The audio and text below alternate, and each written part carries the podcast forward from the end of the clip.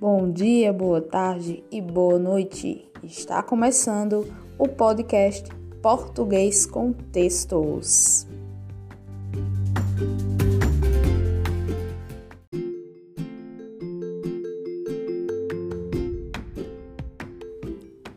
E o episódio de hoje é sobre as funções do si esse conteúdo que cai bastante em provas de concursos públicos, hein?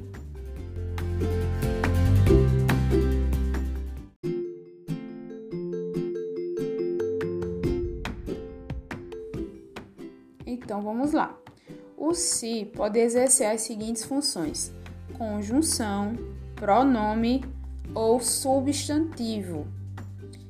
Quando ele exerce a função de pronome, ele se subdivide em várias outras funções, em cinco funções que nós vamos ver ao longo desse episódio.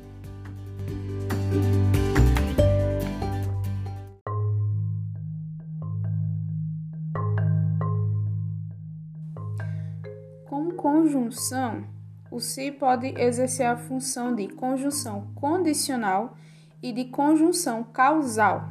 Por exemplo, como conjunção condicional, eu posso citar a seguinte oração do nosso conhecidíssimo filósofo contemporâneo Tirulipa. Se você não for, só você não vai. Se você ainda não escutou essa música, escute, é muito reflexiva e profunda. Caso você não vá, só você não vai. Veja que é possível fazer uma substituição do se por outra conjunção de mesmo significado, que é a conjunção caso, certo? Como conjunção condicional, eu tenho outro exemplo, né? Não é da minha época, porque eu sou de Anitta pra cá, é, de uma música de Sandy Júnior. Se a lenda dessa paixão faz sorrir ou faz chorar, o coração é quem sabe. É, vejam que nesse caso há uma ideia não de condição, mas uma ideia de causa. A condição é uma possibilidade, né, de que algo aconteça. E a causa não. A causa é algo certo. Então, quando eu digo, se a lenda dessa paixão faz sorrir ou faz chorar, o coração é quem sabe, eu quero dizer, já que a lenda dessa paixão faz sorrir ou faz chorar, né? No trecho seguinte da música, se a lua toca o mar, ela pode nos tocar. Isso significa o seguinte: já que a lua toca o mar, ela pode nos tocar. É quase ah, um raciocínio aqui se chega a partir do fato de a lua tocar o mar, entende? Então por isso que causa é um acontecimento, é algo certo, enquanto condição expressa uma possibilidade.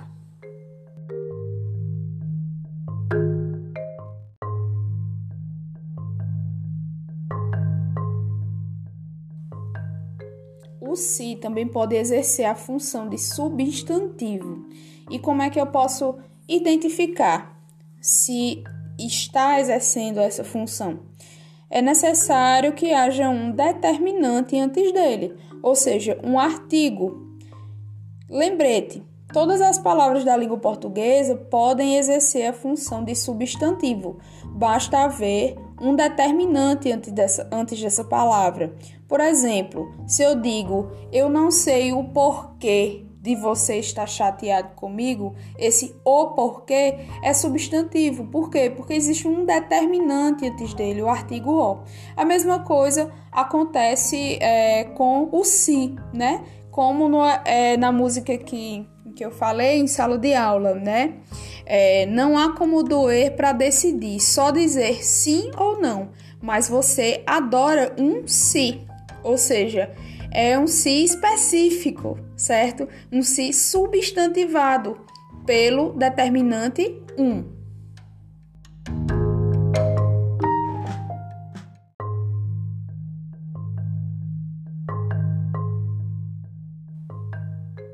Além de substantivo e conjunção, o se também pode exercer a função de pronome, certo?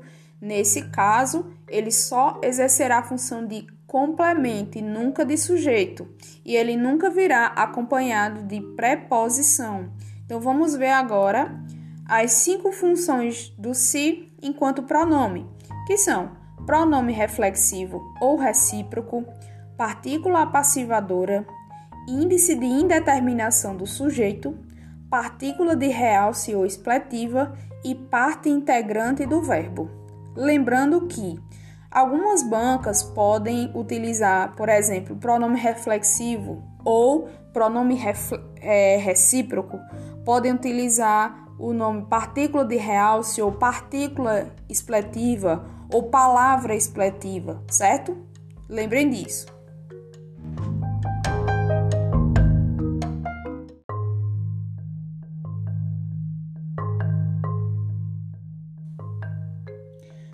Pronome reflexivo ou recíproco, o se equivale à expressão a si mesmo e indica uma ação praticada e sofrida pelo mesmo agente. Por exemplo, ele cortou-se enquanto trabalhava.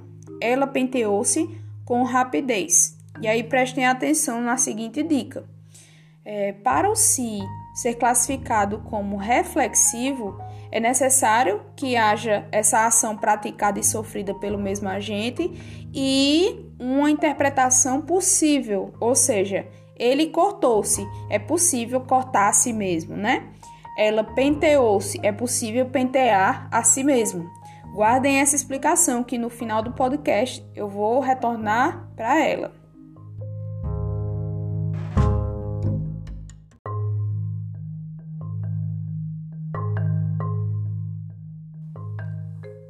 Como partícula de realce, o se tem a função de destacar determinada palavra, mas ele pode ser retirado da frase sem prejuízos para o sentido do texto.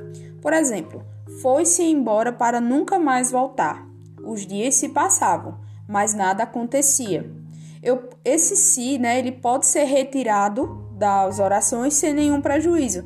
Eu posso dizer foi embora para nunca mais voltar e também posso dizer os dias passavam, mas nada acontecia.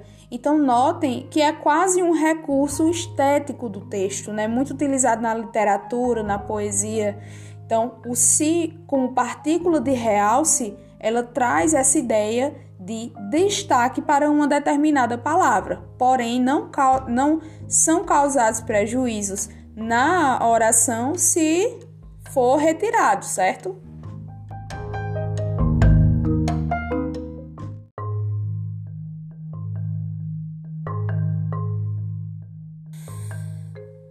Enquanto índice de indeterminação do sujeito, ligado a um verbo que não é transitivo direto, o pronome se torna o sujeito indeterminado ou sinaliza, né, que há um sujeito indeterminado nessa oração. Ou seja, ele se conecta a verbos intransitivos, transitivos indiretos e de ligação, sinalizando que o sujeito está indeterminado. Mas atenção, nesse caso, o verbo deve estar flexionado na terceira pessoa do singular. Então, para facilitar o raciocínio, vamos pensar o seguinte: o que é sujeito indeterminado? Existem diferentes tipos de sujeito: o sujeito simples, sujeito composto, oculto, indeterminado e inexistente.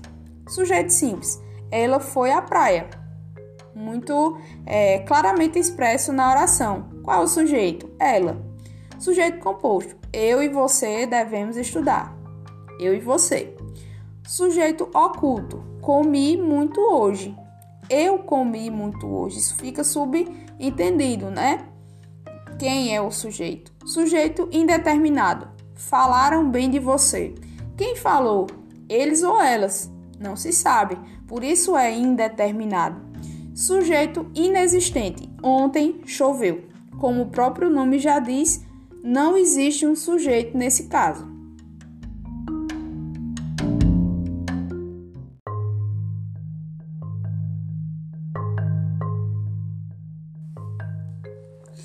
Então, o que são verbos transitivos, intransitivos, transitivos diretos e indiretos?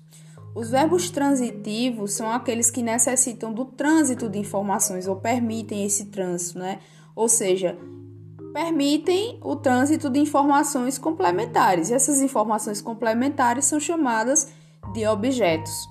Já os verbos intransitivos são aqueles que não necessitam dessas informações complementares, porque eles já apresentam um sentido completo. Os verbos transitivos diretos são aqueles que não apresentam preposição entre o verbo e o complemento. Dessa forma, a ação do verbo está ligada diretamente à pessoa ou coisa a que se refere. Os verbos transitivos indiretos, ao contrário dos transitivos diretos, são aqueles que apresentam uma preposição entre o verbo e a pessoa ou coisa a que se refere. E os verbos de ligação são aqueles que não, não exprimem ação, mas uma qualidade, certo? Ou estado, como o próprio nome já indica, né? Sua função é ligar um termo ao outro, não especificamente apresentar uma ação, como por exemplo, Pedro, tu és pedra. O fato de ser não é uma ação específica, certo? Esse és é um verbo de ligação.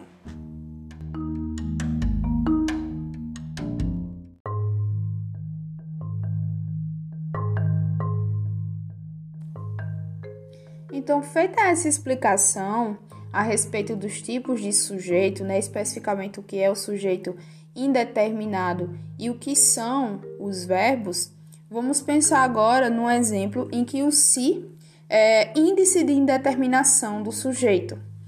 Se eu, eu posso dizer necessita-se de ajuda. Quem necessita? Ele ou ela? Não se sabe. Observe o verbo ele ou ela necessita. Terceira pessoa do singular. Então aí nós já temos um indicativo de que o se é um índice de indeterminação do sujeito.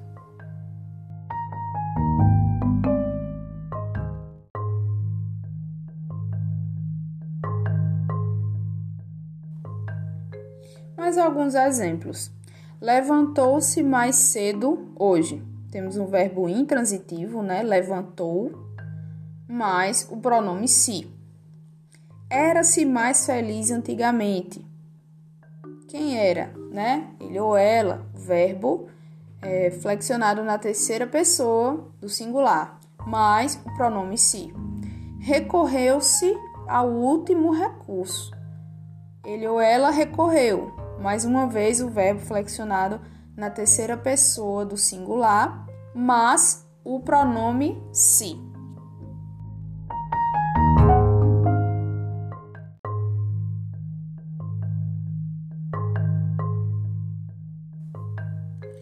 Já o se enquanto partícula apassivadora, ele ocorre ligado a um verbo transitivo direto e sinaliza que a oração está na voz passiva, ou seja, a sua função é marcar uma voz verbal, é indicar a voz passiva.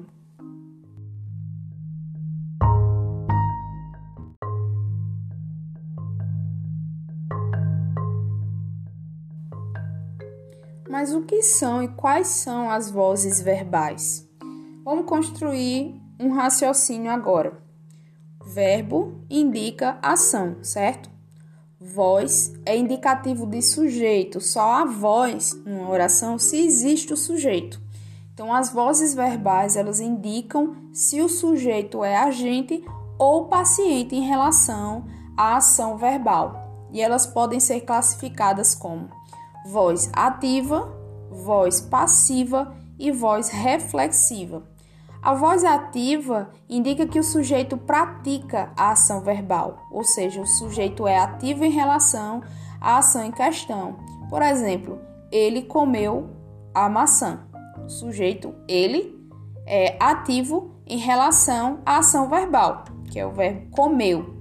Voz passiva indica que o sujeito não pratica, mas sofre a ação verbal. Em outras palavras, o sujeito é alvo dessa ação não a pratica. Por exemplo, a maçã foi comida por ele. Voz reflexiva indica que o sujeito pratica e sofre a ação verbal. Nesse caso, o sujeito é agente e paciente. Por exemplo, ele alimentou-se.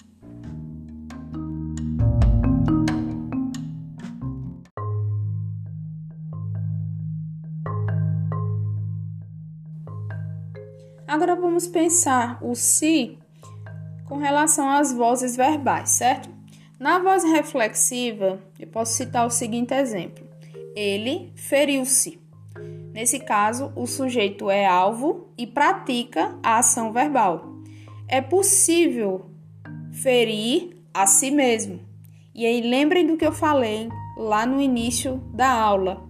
O se é reflexivo quando existe uma interpretação possível, certo? É possível ferir a si mesmo. Na voz passiva, nós precisamos pensar inicialmente o que é voz passiva analítica e o que é voz passiva sintética ou pronominal. O se vai aparecer na voz passiva sintética ou pronominal. Por exemplo, a voz passiva analítica é formada pela seguinte estrutura: sujeito paciente, verbo auxiliar, mais particípio, mais preposição, mais agente da passiva. Por exemplo, a maçã foi comida por ele. Na voz passiva sintética ou pronominal, que é quando o se aparece, é, a oração é formada pela seguinte estrutura: verbo transitivo mais pronome se mais sujeito paciente. Exemplo: comeu-se a maçã. Nesse caso, não é possível ser um o se indicar uma voz reflexiva, porque vejam que não é possível, não é possível, não é interpretação possível. Então só pode ser voz passiva mesmo.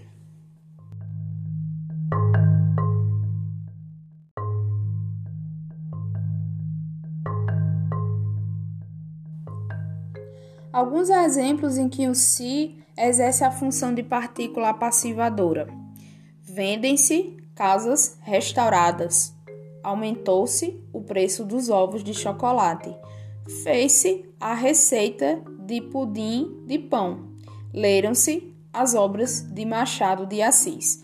Vejam que eu posso transformar essa oração que está na voz passiva sintética eu posso transformar para a voz passiva analítica. Por exemplo, leram-se as obras de Machado de Assis. Eu posso dizer as obras de Machado de Assis foram lidas. Então existe aqui um sujeito claramente expresso na oração, tá? Então nesse caso o se, ele jamais vai ser índice de indeterminação do sujeito. Se existe um sujeito claramente expresso, tá? É, e também, se não existe a possibilidade de ação reflexiva, não vai ser também partícula reflexiva, tá? Só há uma possibilidade, ser partícula apassivadora.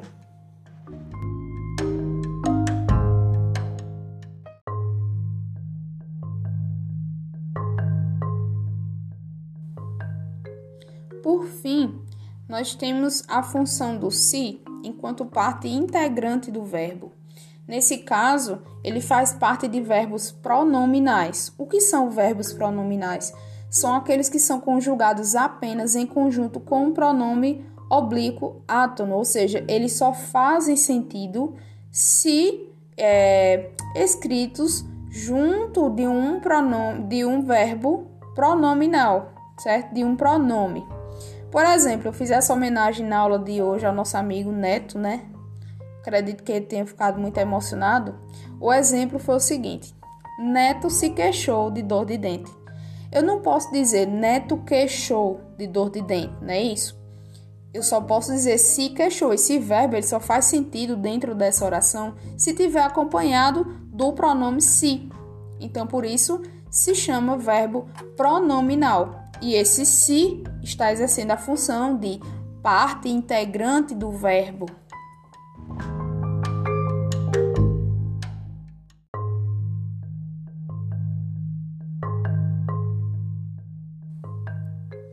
Uma dica: o se como parte integrante do verbo é um falso reflexivo. Ou seja, vamos interpretar a seguinte oração: Ele se levantou da cadeira. Eu posso tentar interpretar da seguinte maneira: é, ah, acredito que é um si reflexivo, né? A ação de levantar a si mesmo da cadeira, né? Eu posso substituir pela expressão a si mesmo. Só que não, pessoal, porque lembrem daquela ideia que eu falei sobre interpretação possível. Não é possível uma pessoa pegar a si mesma no colo, levantar e tirar da própria cadeira, certo? Então, por isso que o si integrante do verbo é um falso reflexivo. Ele parece reflexivo, né, observando a, a oração, porém, quando você vai interpretar, você percebe que não existe uma, uma interpretação possível, tá? Para um, uma ação recíproca, tá? Não existe ação recíproca possível, não existe reciprocidade. Então, a dica para vocês diferenciarem o si, parte integrante do verbo, do si reflexivo é essa, tá? O si, que é parte integrante do verbo, é um falso reflexivo.